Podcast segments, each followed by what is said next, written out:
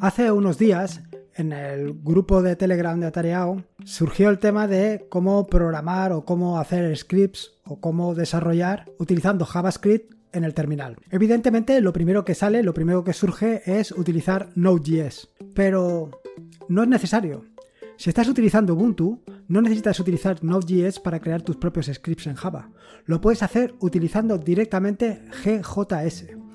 GJS es una herramienta que viene integrada directamente en Ubuntu y que es parte esencial de lo que conoces como Nome Y básicamente esto es una revolución o algo revolucionario, o por lo menos lo veo yo así, eh, en el momento del salto de GTK2 a GTK3. Ese salto que tantos disgustos ha traído para unos y que para mí, eh, sinceramente o inicialmente, pues supuso un duro golpe pero que poco a poco le he ido sacando el gusto, le he ido distripando, he ido sacándole todo su jugo y la verdad es que se pueden hacer cosas increíbles. ¿Y por qué te cuento esto del tema de JavaScript y por qué voy a entrar un poco en el tema de GTK2 y GTK3? Bueno, porque si quieres aprender JavaScript, es decir, si quieres aprender cualquier lenguaje de programación, una de tus opciones puede ser JavaScript. ¿Y por qué JavaScript? Te lo contaré más adelante o profundizaré más adelante a lo largo del podcast. Pero lo cierto es que JavaScript hoy en día está viviendo un, sueño dulce, un sueño dorado. Y a lo mejor es una buena oportunidad de aprender JavaScript y desarrollar tus propias aplicaciones para el entorno de escritorio, pero en JavaScript. Si te quedas conmigo, podrás escuchar el tema este de JavaScript en el terminal y cómo puedes ejecutarlo y cómo puedes sacarle todo el partido posible.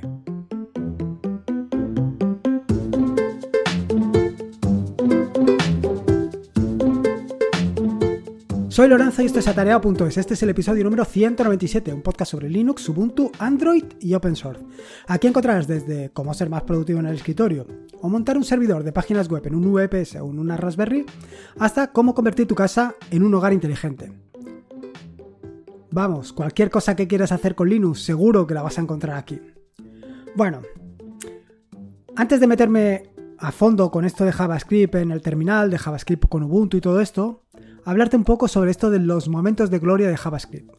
Lo cierto es que todo esto viene un poco relacionado con em, una charla que tuve la oportunidad de dar en la UBUCON de 2018, en la UBUCON eh, Europa de 2018, gracias a la insistencia o persistencia de Marcos Costales, que me invitó a que, vaya, básicamente a eso, a que diera una ponencia hablando de lo que quisiera.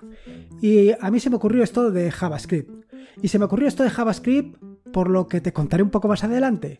Por, eh, porque la verdad es que eh, es un, un cambio importante, un cambio importante. Pero antes de nada, antes de nada, ¿por qué esto de los momentos de gloria de JavaScript que te he comentado anteriormente?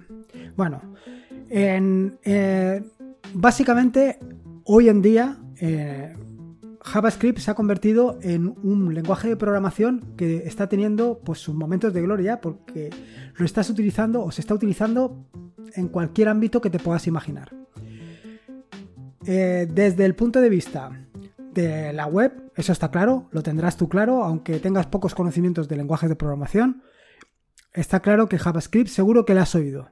Pero no solamente se utiliza como interfaz web o en la parte web, en la, en la parte de cliente, sino que también se utiliza en la parte de, servidor. Y ahí es donde entra pues Node.js. Esto, pues lo que te puede dar pie es a pensar que em, lo puedes utilizar para cualquier cosa. Y un poco así es. Y yo creo que llegados a este punto, probablemente los desarrolladores de Nome fue esto lo que vieron para pensar que podría convertirse JavaScript en una herramienta vehicular para desarrollar aplicaciones para Nome, como te contaré un poco más adelante. Pero esto de que eh, esté viviendo unos momentos de gloria no es algo que se me haya ocurrido a mí. Si te vas a, los, a las encuestas que hace anualmente Stack Overflow, verás que JavaScript está en las primeras posiciones. Cuando escribí el artículo, un artículo que escribí mm, referente a ejecutar JavaScript en el terminal de Ubuntu, una de las cosas que comentaba básicamente era esto, que JavaScript pues e, era el primero, el segundo el tercero de los lenguajes de programación que mm, se consideraban en esta encuesta de Stack Overflow. Ese artículo lo escribí hace un par de años y sin embargo hoy en día sigue estando vigente. Es así. JavaScript está ahí, está entre los lenguajes de programación más utilizados. Y es así porque he vuelto a mirar, he vuelto a mirar las estadísticas para comprobar en qué posición estaba. Y claro, al comprobar esto, pues me he dado cuenta de que hay otros lenguajes de programación eh, que también están ahí, evidentemente. Por supuesto, mi amado Python está entre los primeros, pero no solamente eso, sino también PHP. El denostado PHP, que hoy en día se lleva más del 30% de las páginas web que existen en Internet, están implementadas en PHP con WordPress, pero en PHP. Respecto al tema de los frameworks, que es otra cosa que me ha llamado muchísimo la atención, por supuesto que hay frameworks para Java, eh, JavaScript, como pueden ser VJS, em, como puede ser React, como puede ser jQuery, pero también puedes encontrar otros tan conocidos como pueden ser Django o Flash. Y en el caso de, de PHP tienes, por supuesto, a mi bien amado Laravel. Y otra de las cuestiones que me llamó también eh, cuando estuve mirando esto de, ¿Cómo se llama? De la vigencia de que JavaScript estuviera en los primeros puestos eran las bases de datos. Al fin y al cabo me tengo que relacionar en mi día a día con diferentes bases de datos. Y lo que me llamó la atención es que la primera sigue siendo MySQL. Yo pensaba que MariaDB eh, se habría puesto en primera posición, pero no, sigue siendo MySQL la primera, seguida muy de cerca por, PostgreSQL y luego también puedes encontrar otras tan conocidas como puede ser SQLite, MariaDB o Redis.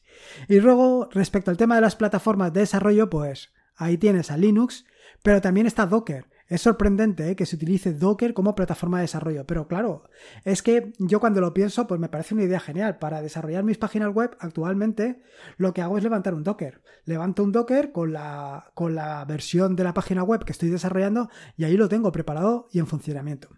En fin, Básicamente quería hablarte solamente, de esto de los momentos de gloria de JavaScript, pero se me ha ido un poco la pinza y me he ido a contarte otras cosas que no tienen tanto que ver. O sí, bueno, pero seguro que te interesarán, porque la verdad es que, todo este mundo es muy interesante. Todo esto venía para decirte que si al final estás pensando en un lenguaje de programación, evidentemente yo pues probablemente me decantaría por Python porque le tengo un amor eh, superior, pero si no sabes por cuál, a lo mejor JavaScript es una buena opción. Es una buena, una buena opción por lo que te digo, porque actualmente está viviendo esos momentos de gloria y te va a permitir hacer cualquier cosa que quieras. Desde el lado del terminal, perdón, desde el lado del servidor utilizando Node.js o desde el lado del interfaz, desde el lado web utilizando Vue.js o cualquiera de los que he comentado. Y, y en el terminal. Bueno, en el terminal evidentemente también puedes utilizar Node.js, pero no solamente eso, también puedes utilizar GJS, que sería GGS o algo así, ¿no? GGS. GGS. Bueno, no suena mal. Eh, GGS te permite utilizar las librerías de la plataforma Nome en, en, tus aplicaciones. Es decir, puedes hacer tus aplicaciones, mm, ya sea una interfaz sencilla como uno de los cuadros de diálogo que estoy mostrando en el tutorial de cuadros de diálogo, que probablemente incorpore esto, incorpore GGS para hacer tus, tus interfaces gráficas, tus diálogos. Em, lo puedes utilizar perfectamente GGS para hacer eso, para hacer cuadros de diálogo, sin ningún problema, perfectamente integrados con tu escritorio, que pueden correr desde el terminal o pueden correr con su propia interfaz gráfica. O sea, puedes desde hacer un print uno más uno a levantar un diálogo de una manera muy sencilla. ¿Pero qué es GGS? Bueno, GGS es eh, básicamente un derivado del motor de mm, JavaScript que fue desarrollado originalmente por Firefox. Básicamente de lo que se conocía o se conoce, no sé si le han cambiado ya el nombre porque esto de los nombres pues tiene mucho, mucha vida, Spider Monkey. Y en esto quiero contarte un poquito la historia de GGS. Em, según los propios desarrolladores de GGS, eh, el camino de esta, herramienta empezó en 2008 y desde el principio se adoptó como base de código de NOMSEL, debutando como componente fundamental en Nome 3.0. En febrero de 2013, en el, Dome, en Developer Experience Hafex, GGS fue declarado el primero entre iguales en cuanto a lenguajes de programación para Nome, para el desarrollo de aplicaciones. Pero como de costumbre, la comunidad le dio la espalda. La comunidad, pues como de costumbre, no queremos que nos impongan nada. Queremos ir tomando nuestras decisiones conforme nosotros vamos queriendo.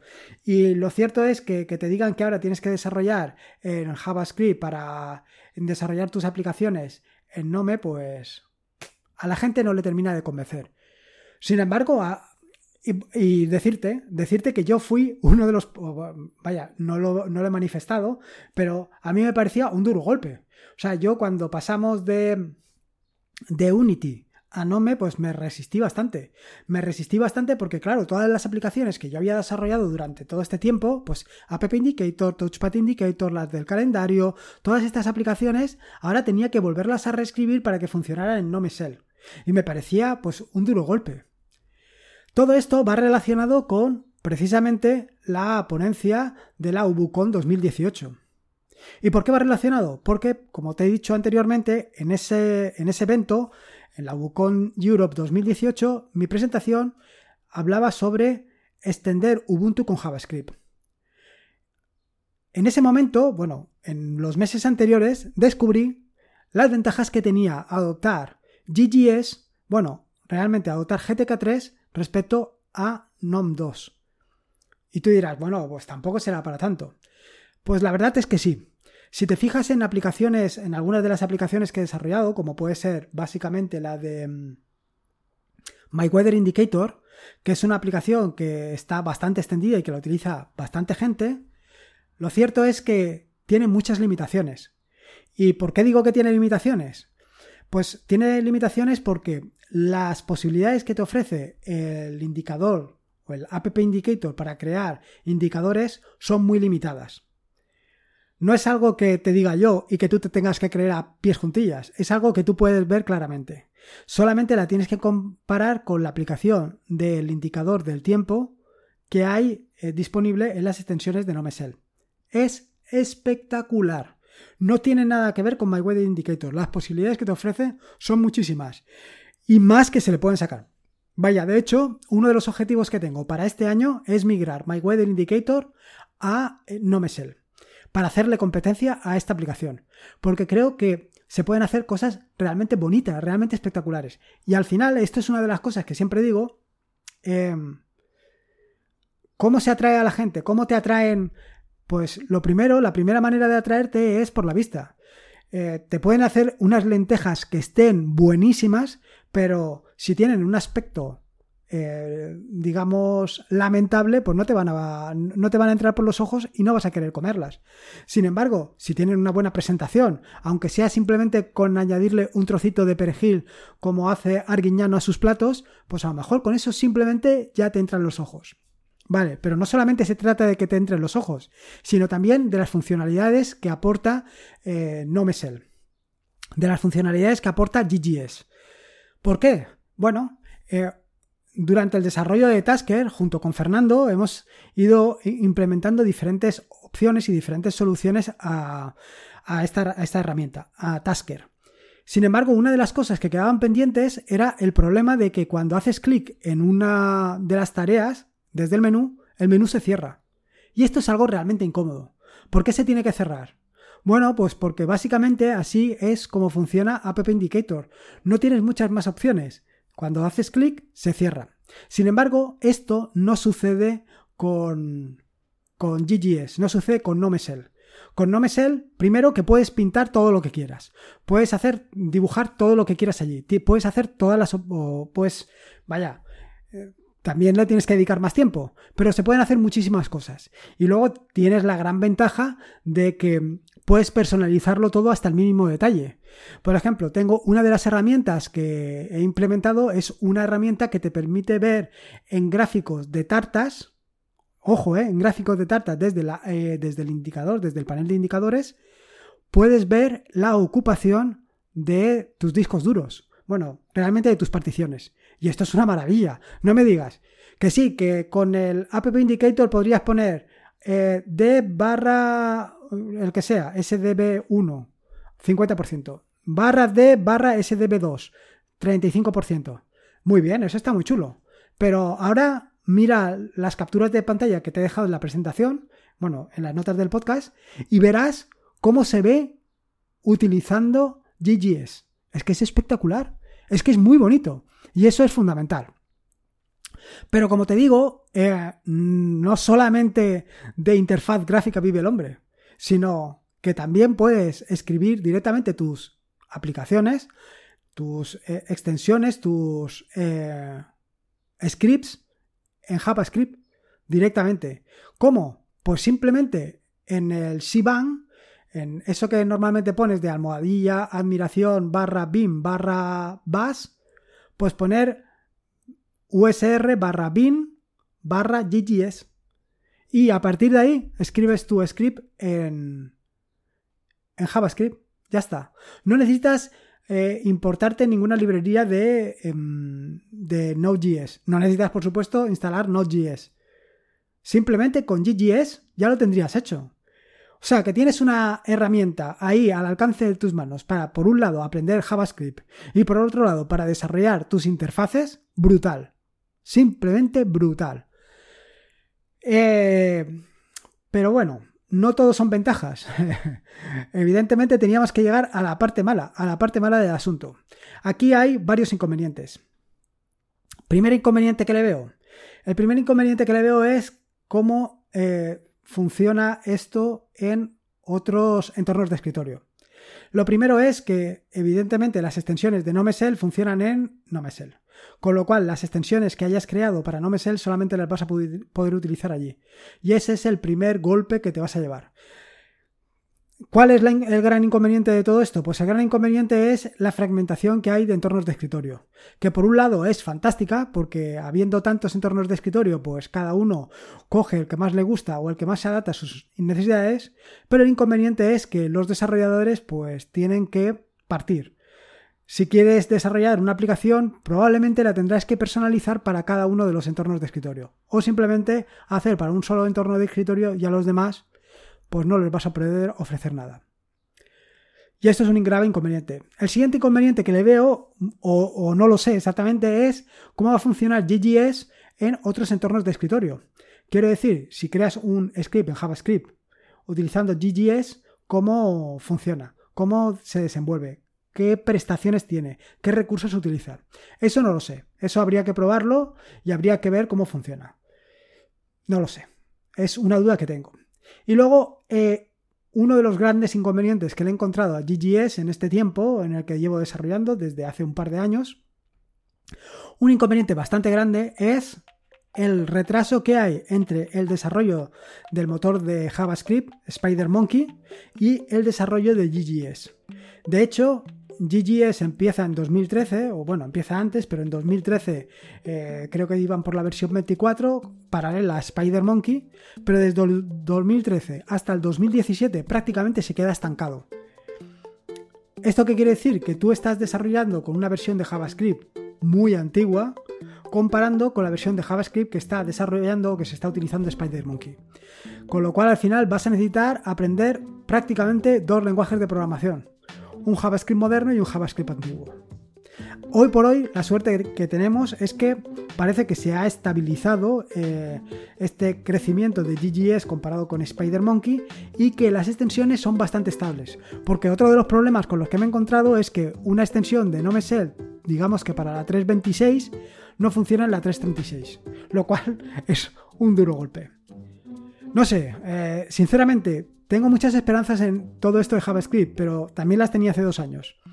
Tengo muchas esperanzas en JavaScript porque si eres un desarrollador web y ya conoces JavaScript, pues meterte a hacerte una interfaz gráfica para algún script que utilices, pues es algo realmente muy sencillo. Con lo cual, la gente que se viene a Ubuntu para desarrollar, pues lo tiene muy de la mano y puede crear interfaces gráficas de una manera muy sencilla.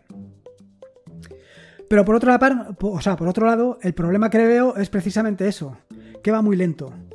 Que en dos años prácticamente lo único que me he encontrado ha sido piedras en las piedras, palos en la rueda, porque de una versión a otra no funcionaba.